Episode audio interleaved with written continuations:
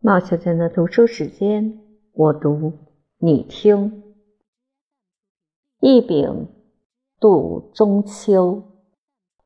一位朋友的女儿在电话里对我说：“明天是中秋节啦，祝阿姨中秋节快乐。”难得的是，在国外长大的年轻人还能如此重视中国节日。我呢，来美才两个月，过的是漂浮不定的寄居生活。连星期几都记不清，莫说中秋节了。原本是大陆性的美国气候，此时正该是金风送爽、玉露生香的好时光，却反常的由华氏六十多度突升到九十多度。他们因而称之为第二个夏天，连秋老虎都没这般凶呢。在汗出如江中，丝毫也没有露从今夜白的美感。也就没有月是故乡明的伤感了。去年中秋节在台北，他公司照例放假半天。中午回家时，他喜滋滋地捧着一盒月饼对我说：“特地买的名牌月饼，四色不同，有你爱吃的五仁豆沙，有我爱吃的金腿莲蓉。”我马上抱怨：“你又买月饼，年年买月饼，既贵又腻口。”还不如我自己做的红豆核桃枣糕呢。他嗤之以鼻地说：“又是你的乡下土糕，你的糕是方的，我的月饼是圆的呀。”我大笑说：“你真笨，用圆的容器蒸，不就圆的了吗？”他只好点头：“好好，你吃你的枣糕，我吃我的月饼。”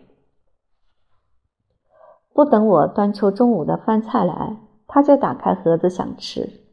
我提醒他要先供祖先呀，他抱歉地说：“差点忘了。”他凡事都非常自我中心，只有恭拜祖先这件事，他总是从善如流。这也是我二人在生活上、思想上最为融洽、最最快乐的时刻了。说来没人相信，那一盒四个月饼。我们就像小老鼠似的，啃啃停停，一个多月才啃完三个，剩下一个豆沙的，再也没胃口吃了，就把它收在冰冻箱里冷藏起来。开玩笑的说：“明年中秋节再吃吧。”那个月饼就这么从去年中秋节摆到今年端午，再从端午摆到盛夏。我也好几次想利用它里面的豆沙做汤圆吃掉。但总没有心情与时间，直到来美之前，撤清冰箱，才取出这个硕果月饼，搁在手心里摸了好久，犹豫了好久，难道还能把它带到美国去吗？只好狠个心，扔进了垃圾桶。沉甸甸的扑通一声，又感到好心疼。真是无论如何也没想到，又会来美国过中秋。而且过得如此的意兴阑珊。按说以今日朝发夕至的交通，远渡重洋远不算一回事儿。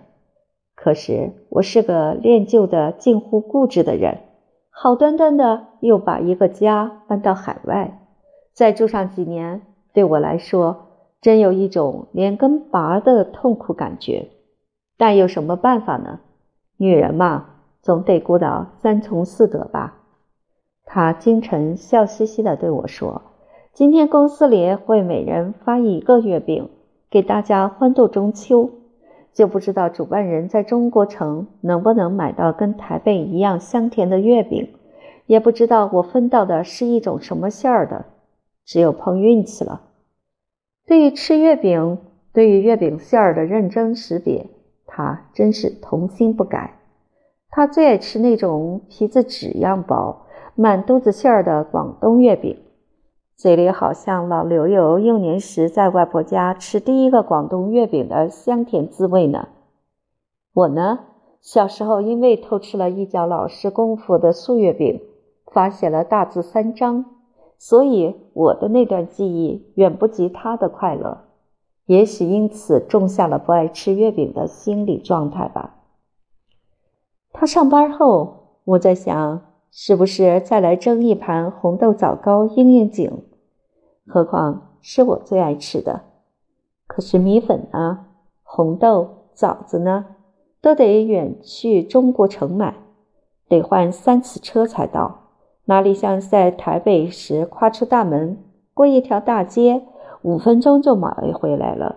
还有蒸锅盘碗等等，都得向房东借，太麻烦了。只得戛然放弃一时的兴头，专心等他带回那一个月饼了。他下午比平时早一小时回到家，手里小心翼翼地捏着一个锡箔纸小包。兴冲冲的递给我说：“喏，月饼，今儿大家提前下班回家过中秋。”他喜滋滋的笑容，就跟在台北时捧着一盒名牌月饼进门时一模一样。我打开纸一看，说：“哦，是苏式翻毛月饼嘛？我倒比较喜欢苏式的，你呢？”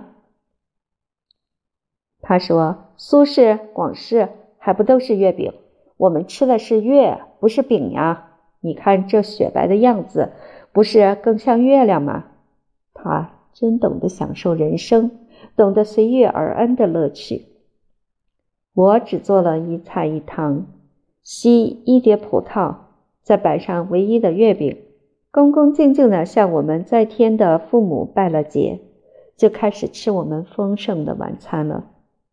月饼虽非台北名牌出品。但豆蓉不那么甜的腻人，馅儿像猪肉，又像牛肉末子，反比精腿可口。也不知是物以稀为贵呢，还是人在他乡，心情不同，总吃吃起来别有一番滋味在心头。饭后原打算出去散一会儿步，可是天气骤变，霎时间下起滂沱大雨来。气温也直线下降。中秋望月，遇上杜甫或苏东坡等古人，就得吟诗一番，以表遗憾。可是现代人对于月球坑坑洞洞的脸儿已经不稀罕了，中秋有月无月也就不再关怀了。何况一阵好雨过后，暑气全消，这才是以凉天气为寒食的光景。天公究竟识时务，不会让你一直过秋天里的夏天的。我宁愿在灯下阅读，静静地度一个冷落清秋节，又何必举头望美国的月亮呢？一道菜，一个月饼，就度过了异国的中秋节。可我还是好怀念在台北临行前夕。从冰冻箱里取出来的那个石头样僵硬的豆沙月饼，我万不得已地把它扔进了垃圾桶。那沉甸甸的扑通一声，还一直敲在我的心头呢。